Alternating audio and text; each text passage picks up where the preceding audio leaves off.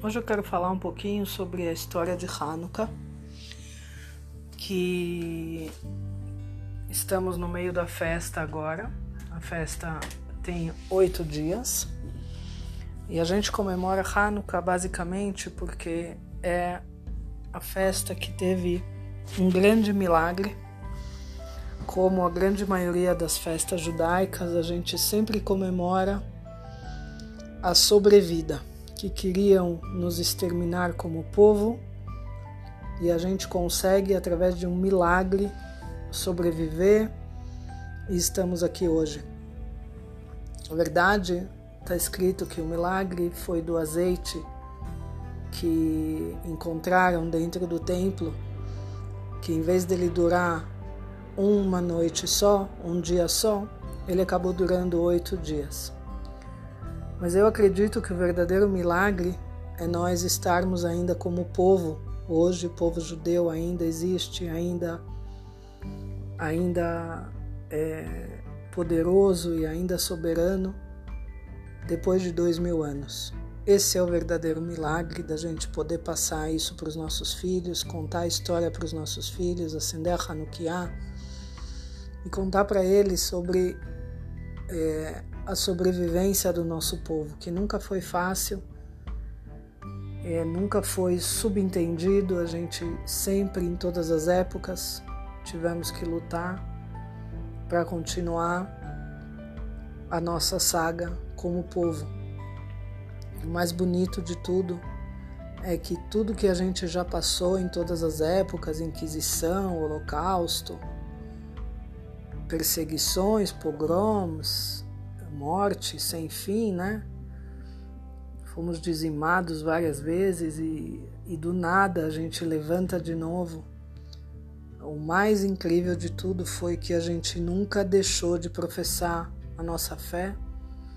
A nossa Torá é exatamente a mesma desde que foi dada no Monte Sinai para Moisés até hoje, em qualquer sinagoga que se vai do mundo inteiro. A Torá que se lê é uma só, o Shabat que é feito é um só. Inclusive as comidas se passa de, de, de geração em geração, comendo os mesmos tipos de comidas, dependendo de que localização a família veio, né? Então é tradição a flor da pele que a gente passa para os filhos e a gente poder acender a Hanukkah durante esses oito dias de festa é realmente um milagre. Não só por estarmos aqui como povo, mas de poder continuar mostrando para os nossos filhos que vale a pena ser judeu, que nunca a gente deve desistir de ser judeu, mesmo com todas as dificuldades, né? E aí vem a pergunta: por que, que a gente não acende todas as velas de uma vez só? Por que, que a gente acende cada noite? A gente. Primeira noite a gente acende uma vela, a segunda noite a gente acrescenta mais uma vela, e a terceira noite também, e assim por diante. E uma linda explicação que o Rebbe de Lubavitch deu é que luz, por mais que a gente acenda uma vela e a gente use aquela mesma vela para acender milhares de outras velas, aquela primeira vela nunca ela não se diminui. Então a luz ela é sempre bem-vinda porque ela cria mais luz. Aonde a gente está, a gente pode estar tá numa escuridão total, num quarto escuro, numa sala escura. Se se acende um fósforo, a sala toda fica iluminada. Então, porque o Rebbe falava que um pouquinho de luz espanta muita escuridão. E cada vez que a gente coloca mais um pouquinho de luz, a gente traz mais luz para o mundo e a gente consegue iluminar não só a nossa casa, como tudo que está em volta também. Talvez na nossa casa já está tudo ok, está todo mundo feliz, mas a festa lembra a gente também que sempre tem alguém do nosso lado, um vizinho, um colega, um amigo, um irmão, um parente que precisa de um pouco de luz na vida dele. Então essa festa ela vem lembrar a gente de que luz nunca é demais, nunca é demais, nunca é ok, tá bom. Sempre dá para trazer mais luz, sempre. E falando em luz, as velas do Shabat, uma coisa muito bonita que eu escutei de uma esposa de um rabino que eu que eu realmente admiro muito ela. Ela falou que cada a gente tem o a gente tem o costume de cada vela de Shabat que a gente acende, a gente acende por cada membro da nossa família. Então, se a mulher é casada, ela acende para ela, para o marido, e aí se ela tem filhos, acende uma vela para cada filho. Tem gente também que acende pelos mortos, se tem pais mortos ou alguém que morreu. Também acende na sexta-feira à noite.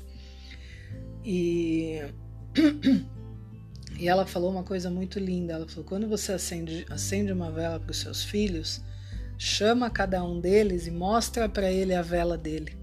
Fala: filho, você está vendo essa vela aqui? Essa é para você. Imagina como a nossa casa não estaria iluminada como ela está hoje, mas ela só tem essa luz por sua causa. O filho traz muita luz para casa. Então é muito importante a gente falar para o filho, explicar para ele quanto de luz ele traz para nossa casa. E no Shabat é, uma, é um momento propício para isso. Acender a vela, depois que acender, fazer as bênçãos e pedir, agradecer a Hashem, a gente chama cada um dos filhos e mostra para ele: essa aqui, filho, é a sua vela. Essa aqui, filha, é a sua vela.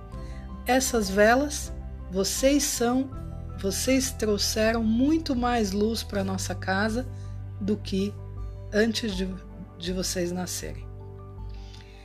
Então, hoje eu dei uma, uma dica só do que é a festa de Hanukkah, que é, eu acho que é, o, é o símbolo mais importante da festa, é a luz, e é isso que eu queria passar para vocês hoje.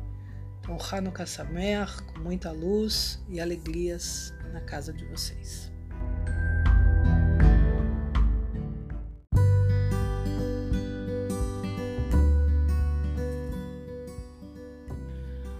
Hoje, falando um pouquinho mais sobre Hanukkah, é, Hanukkah a gente tem a mitzvah de acender uma vela pequena. A mitzvah é que ela dure meia hora e no Erev Shabbat, que é hoje, que dure até a hora do Kiddush, uma hora e meia mais ou menos do, da hora que a gente acende. E hoje também é importante que se acenda antes das velas de Shabat, porque depois que a gente acende as velas de Shabat, a gente não pode mais mexer com fogo.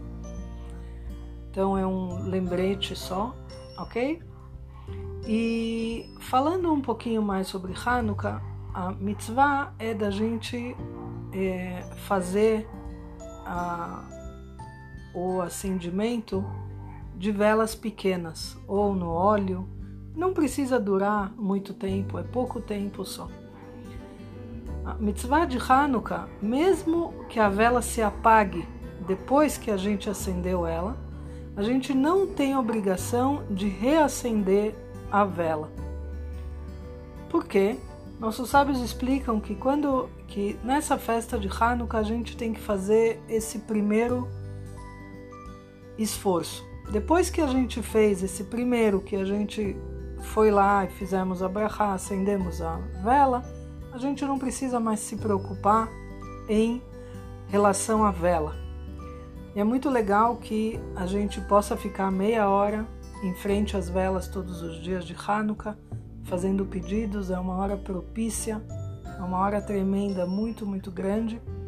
Fala que Deus está muito perto, porque essa mitzvah de Hanukkah essa festa de Hanukkah é muito querida por Deus, muito, muito. Então, as mulheres principalmente que não façam trabalho algum e fiquem sentadas em frente a Hanukkah, olhando as velas e fazendo pedidos, fazendo salmos e pedindo que essa luz das velas de Hanukkah iluminem a casa e a vida de cada uma durante o ano inteiro. Esse pedido ele é muito forte e ele é muito valoroso para Deus. Essa é uma coisa. Outra coisa que eu quero falar é que muitas vezes a gente faz um esforço pequeno e a gente acha que não, não valeu nada, que a gente não vê retorno disso.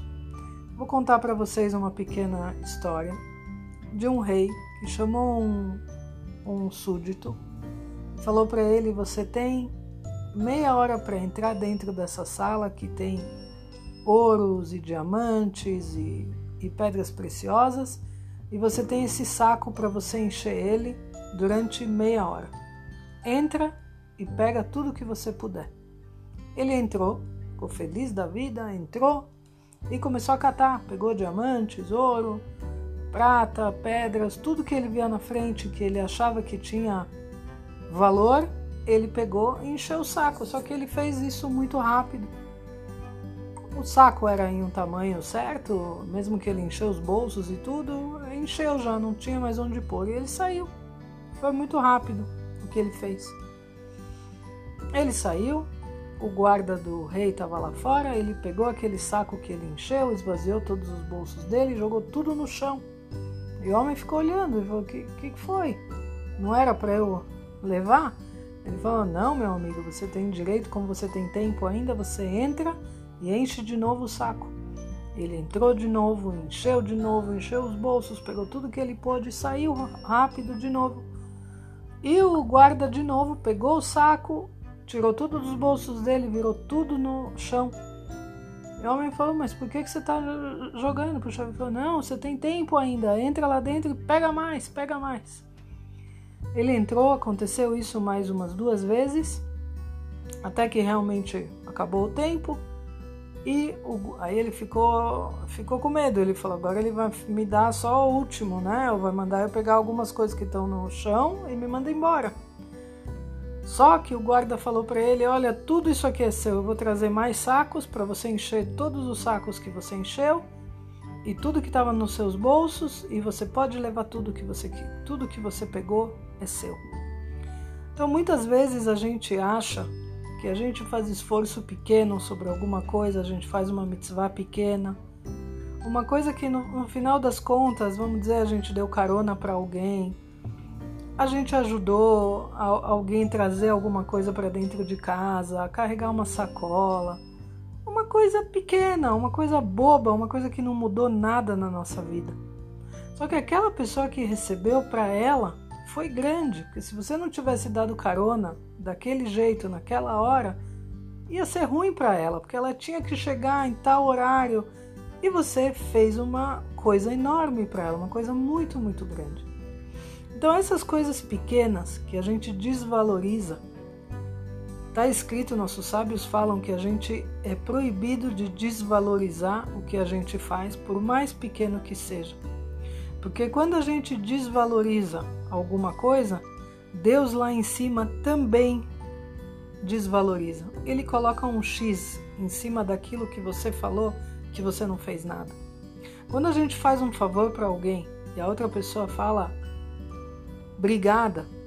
É proibido a gente falar não foi nada. Imagina, não tem nada a agradecer. Não podemos falar isso. Temos que falar de nada. Disponha. Estou à sua disposição sempre. Quando você precisar, você me chama. Por quê? Porque aí Deus conta lá em cima que aquele obrigada que aquela pessoa falou, ele valeu alguma coisa. Mesmo que foi um alfinete que você emprestou para alguém mesmo que você vestiu uma pessoa que não consegue se vestir sozinha. Tudo isso a pessoa te falou obrigada, você responde de nada disponha, estou à sua disposição. Por quê? Porque aí Deus está vendo que você está aberto a fazer mitzvot, a fazer coisas boas, a ajudar o próximo. E todas as coisas pequenas que a gente faz é contabilizado por Deus. Tanto as pequenas como as grandes está escrito em Pirkei Avot, na ética dos, dos pais, que a gente não sabe, a gente não mensura a, a, o retorno de todas as mitzvot que a gente faz. A gente não sabe dizer qual é o qual é a recompensa por aquilo que a gente faz, de pequeno e de grande. A gente não sabe se a gente respeita a Shabbat é grande ou se a gente ajuda alguém na rua a carregar três sacolas é grande. Shabbat é claro que a gente sabe que é uma coisa grande porque está na Torá, mas a gente não sabe a recompensa disso.